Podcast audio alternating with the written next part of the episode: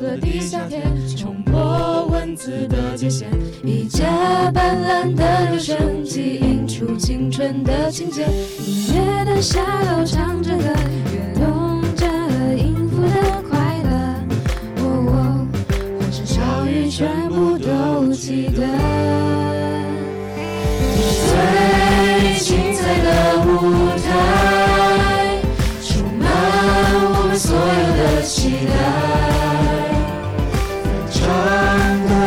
为你祝福，所有梦想化成一点勾引的魔术。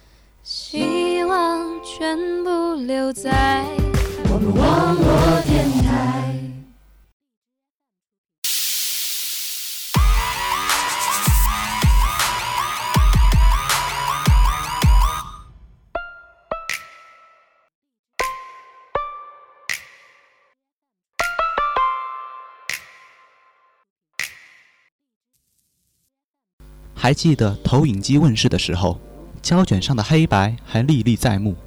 如今几番光影变幻，电影还在改变着乐章。电影的不朽传奇，才华横溢的光影折叠，天马行空的想象之巅，无不将美丽一词演绎到极致。加纳的美丽，柏林的闪耀，奥斯卡的辉煌，都把跨代的记忆收入囊中。电影是一个世界，值得我们去细细收藏。都说人生如戏，有喜有悲，有人生的大起大落，有魂断蓝桥的悲情，有《阿甘正传》的坚持，有和你我相似的故事。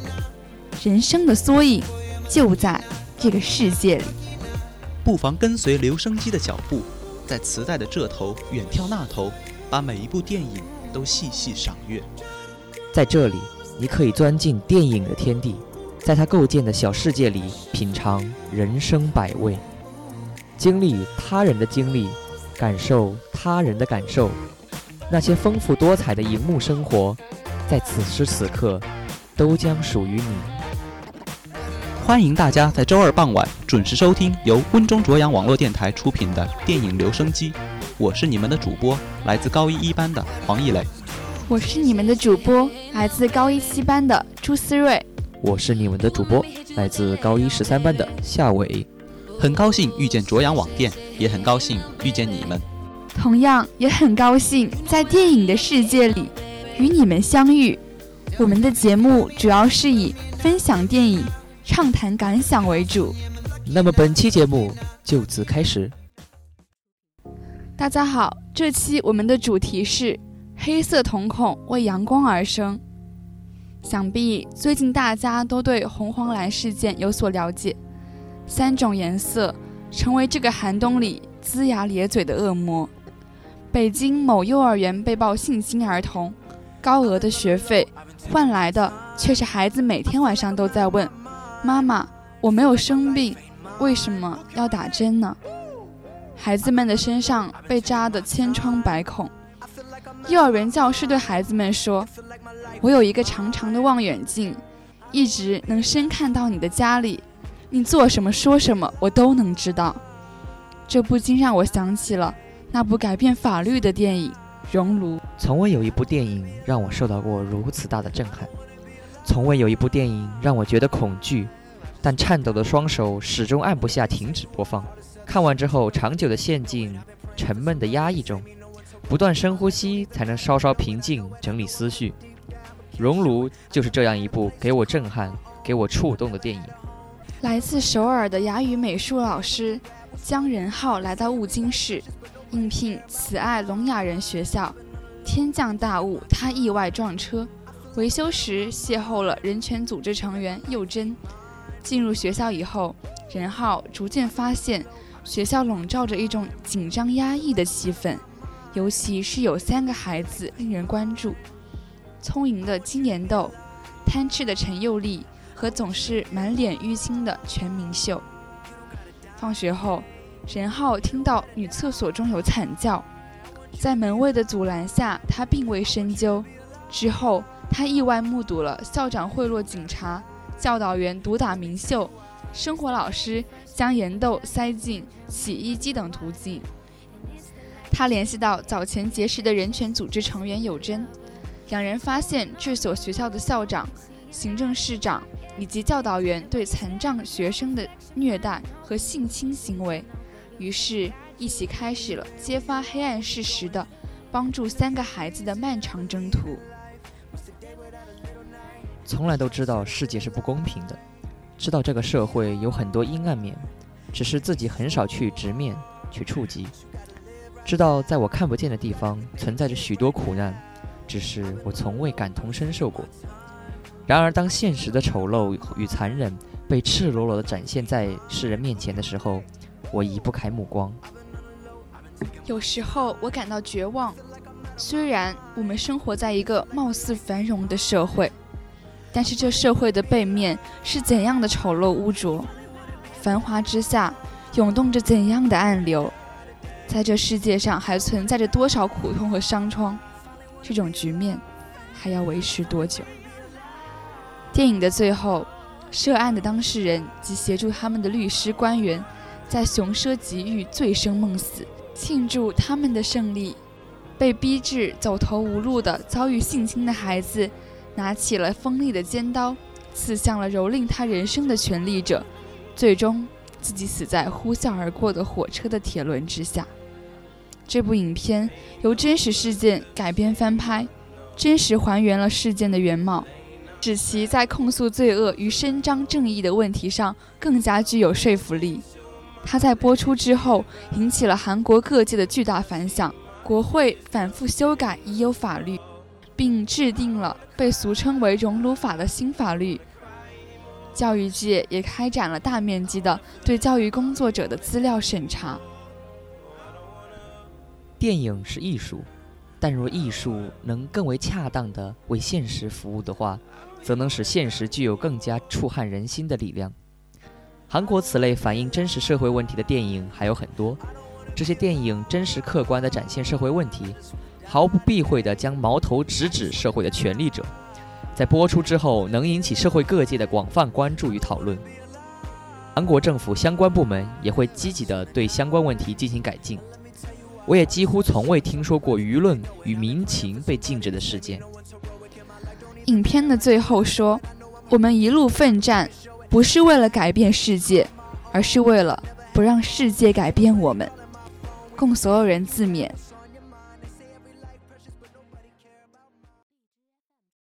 不光是熔炉，在历史的长河中，还有许多悲惨的时刻。但我们不能忘记，我们要正视历史。下面给大家介绍一部电影《二十二》。二十二是由四川光影深度文化传播有限公司推出的一部关于在日军侵华战争中中国幸存的慰安妇长篇纪录片儿，由郭柯执导，二十二位慰安妇参与拍摄，也是中国首部获得公映许可的慰安妇纪录片儿。在日本侵华的十四年期间，二十万中国妇女被迫沦为日军的性奴隶。在影片开拍之时。中国内地仅剩二十二位慰安妇幸存者。当光阴慢慢划过，时间抚平伤口，这些经历了常人无法想象的磨难的老人们，如今又身在何处，过着怎样的生活，经历着怎样的悲喜忧乐？剧组以拍摄为目标，关爱为目的，从二零一四年一月至七月，陆续在中国五个省。二十九个不同的地区记录全国各地的慰安妇幸存者，通过与这些老人的深入交流，影片突破了历史资料和证据收集的局限性，从客观人性的角度记录这群幸存老人当下的生活状态。影片提出“深情凝视历史，镌刻永久记忆之碑”的口号，无解说，无历史画面，音乐仅在片尾响起，旨在尽量客观记录。影片通过对这些老人适度靠近，用客观的镜头将历史的碎片点点打捞起来，把那些行将逝去的事实镌刻成永久记忆的墓碑。整部作品的拍摄过程十分艰辛，因为残忍。一些人曾回避慰安妇这个群体，更多人选择忽视。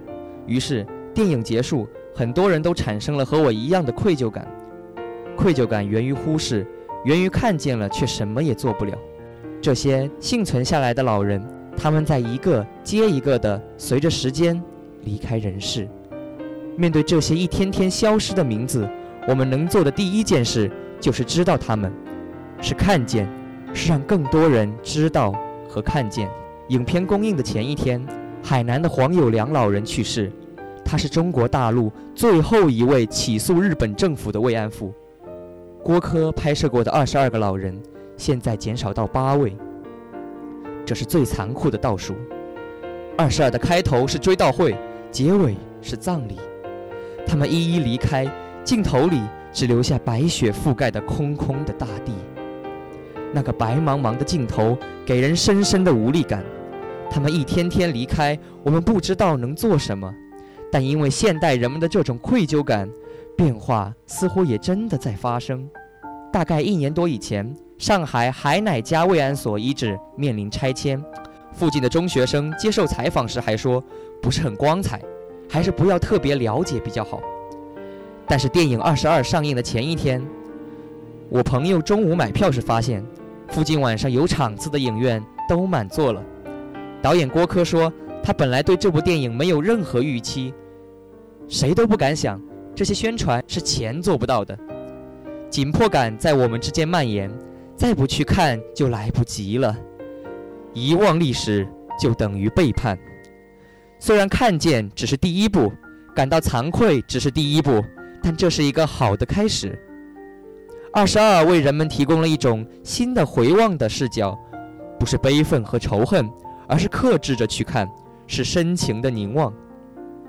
有些人希望他们被遗忘，那些不道歉的人，连我们也差点忘掉他们。赶在所有名字消失之前，你看见了吗？在这些现代社会的小小阴暗角落带给我们丝丝凉意的同时。反观过去，那咆哮的二十年代，那爵士舞盛行的膨胀里，人性的迷失，随着美国梦被无限放大。而了不起的盖茨比，就是这样一部记录最真实、最露骨的美国梦的电影。一九二零年代，第一次世界大战刚刚结束不久。新生的美国第一次以强大的胜利者姿态迎接着属于自己的时代，科技、工业、商业、艺术、教育、文化空前繁荣。这个十年，共和党人柯立芝凭借着“秩序与繁荣”的竞选口号当选总统，并成功连任。上任不久，他就说：“美国人的头等大事就是做生意。”这个十年，芝加哥的黑帮头子艾尔·卡彭凭借着自己在禁酒令时期的私酒生意大发横财，在整个美国中西部翻手为云，覆手为雨。他1931年被关在旧金山的恶魔岛监狱，还有几乎十年。这个十年，声名卓著的卓别林上映了电影《马戏团》和《淘金记》。无需等到多年之后的今天，他毫无疑问的在那个时候就成为了默片电影的代名词。这个十年，查尔斯·林德伯格驾驶着圣路易斯精神号单引擎飞机，横跨着大西洋，从纽约飞到巴黎，不可思议的实现了工业时代飞越大洋的人类梦想。当他在巴黎着陆时，机场热情等待他的巴黎人，居然有十五万之众。这个十年，以道德名义通过的宪法第十八修正案，宣布在全国范围内禁酒。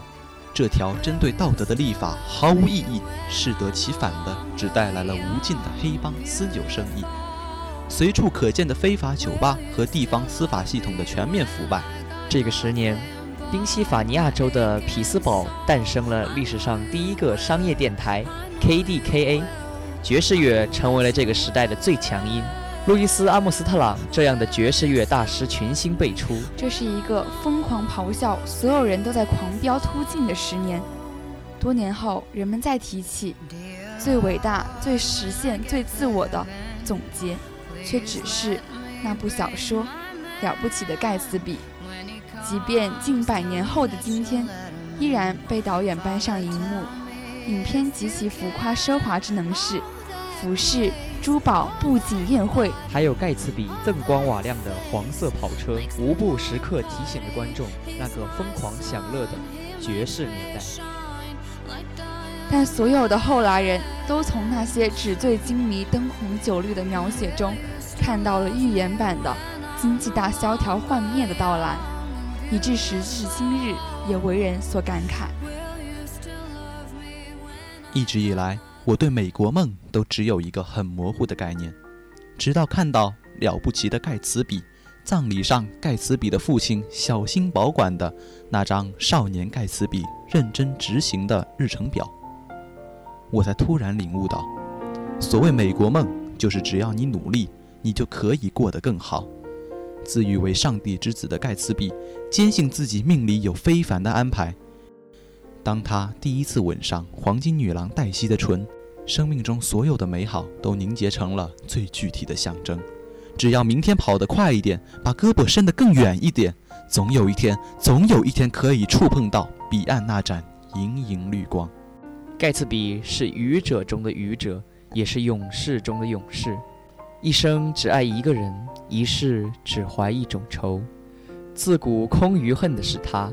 千金换一笑的也是他，他是真正以梦为马，一路披荆斩棘的人，他当然了不起。史铁生的往事中有这么一个人，错爱上朋友的妻子冬雨，将近三十年的等待，谁想只差一步时出了事故，直至生命的最后一秒，他都不曾怀疑过那个他坚定相信却从未发生的承诺。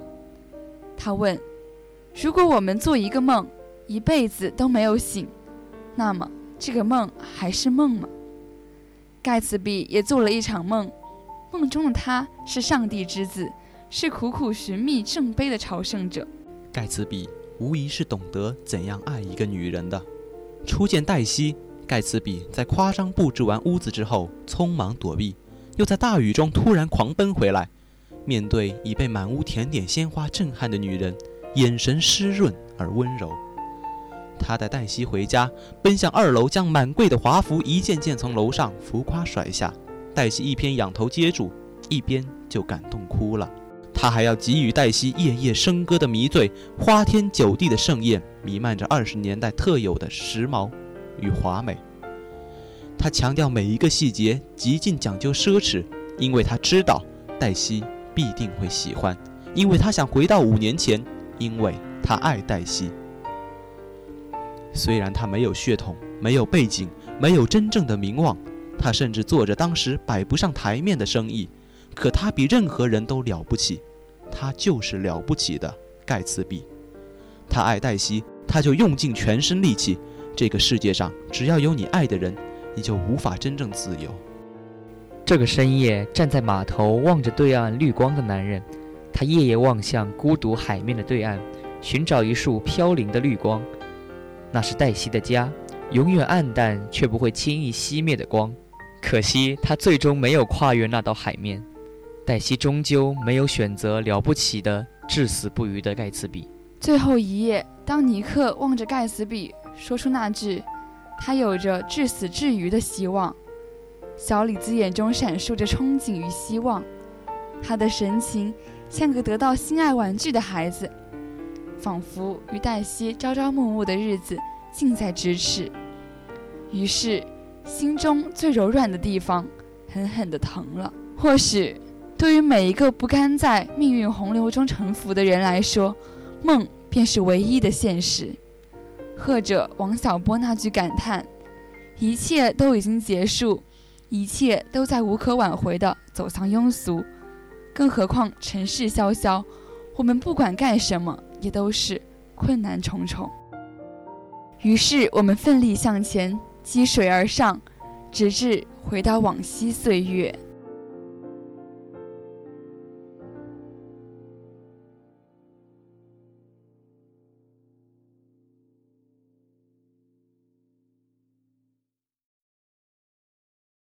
下面给大家介绍一部有些小阴暗的电影《驴得水》。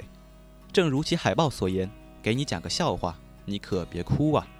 在搞笑的同时，借古讽今之意值得深思。看完后的压抑感和对人性的剖析，也让人不免站立。其实电影故事很简单，就讲了为圆一个谎，于是编更多谎的谎圆谎，最后兜不住的事情。这种设定特别多。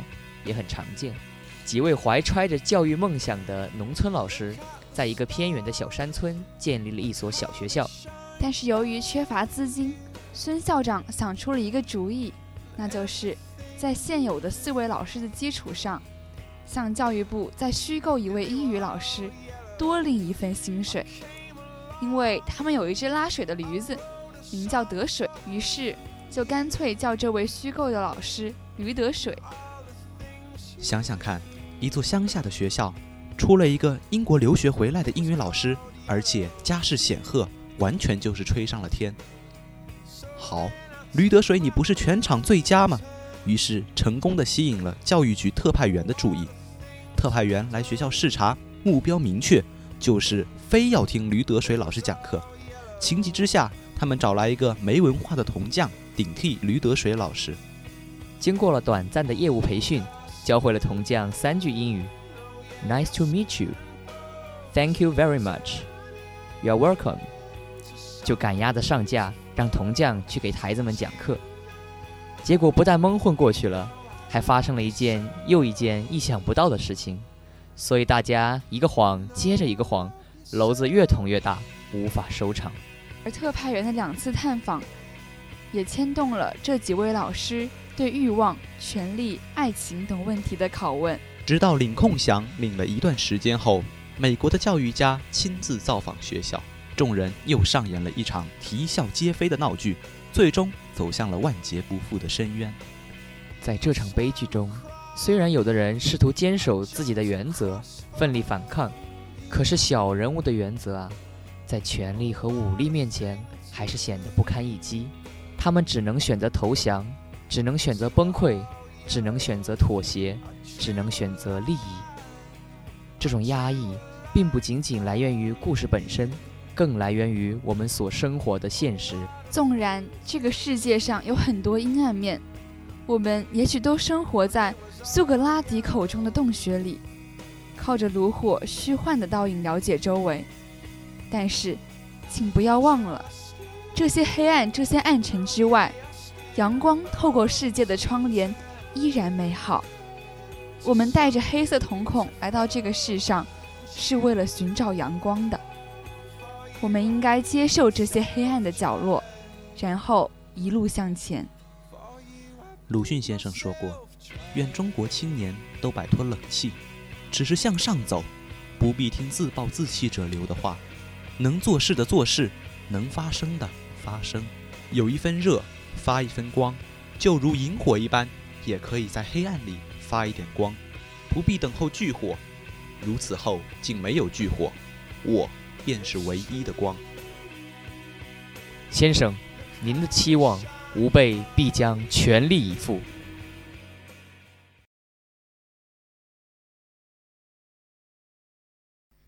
给大家介绍一部院线电影《寻梦环游记》。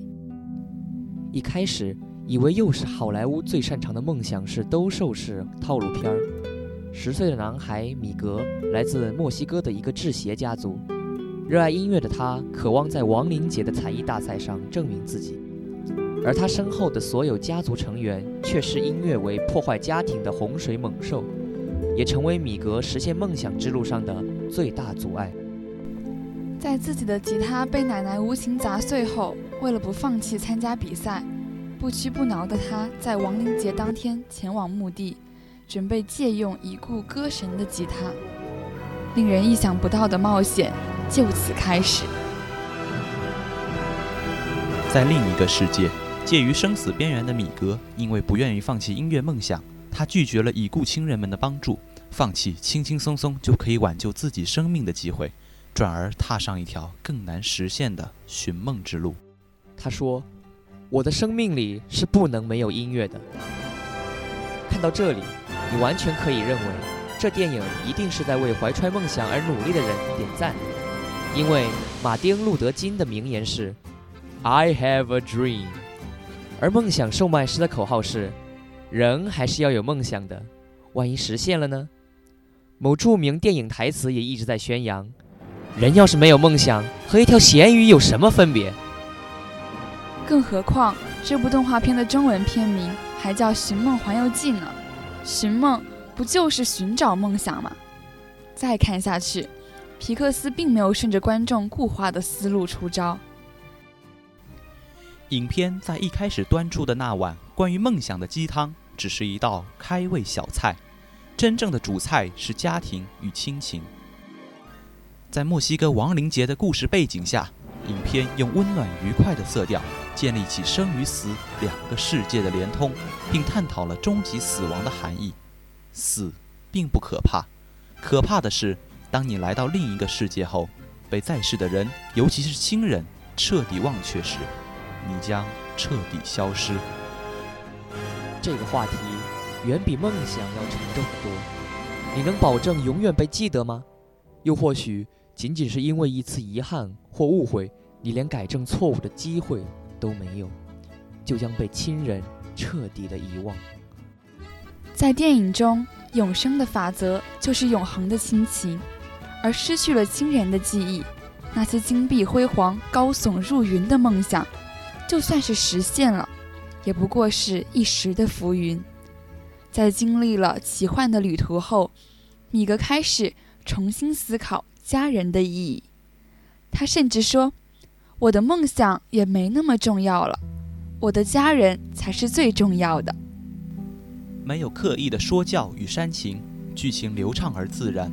跟随着十岁男孩米格寻梦的过程中，观影的人们泪点频现。真正的分离不是生离死别，而是世界上没有一个人在记得你曾存在过。当大量动画片还停留在用劣质笑点吸引成年观众时，皮克斯回到了初心，家庭与亲情，生与死，也因此赢得了全龄观众。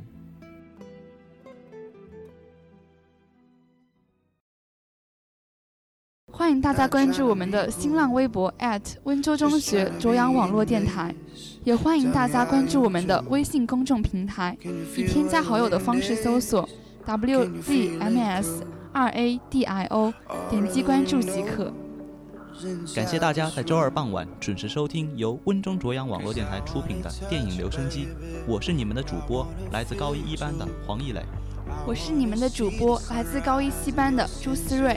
我是你们的主播，来自高一十三班的夏伟。今天的节目到此结束，我们下期再会。感谢我们的技术夏伟。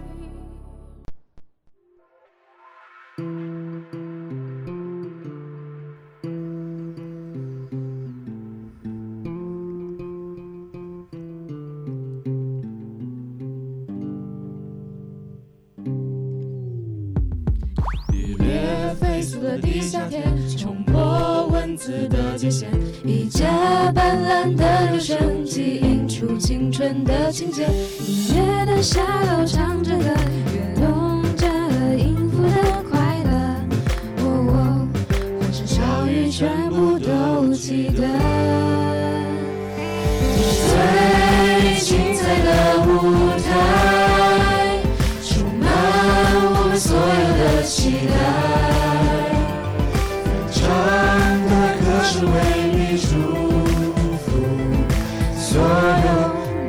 像画卷已经高音了魔术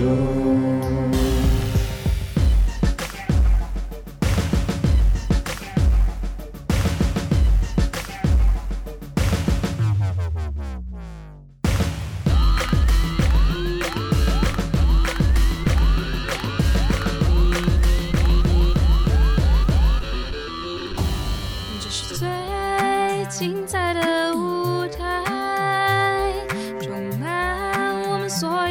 期待。我要让世界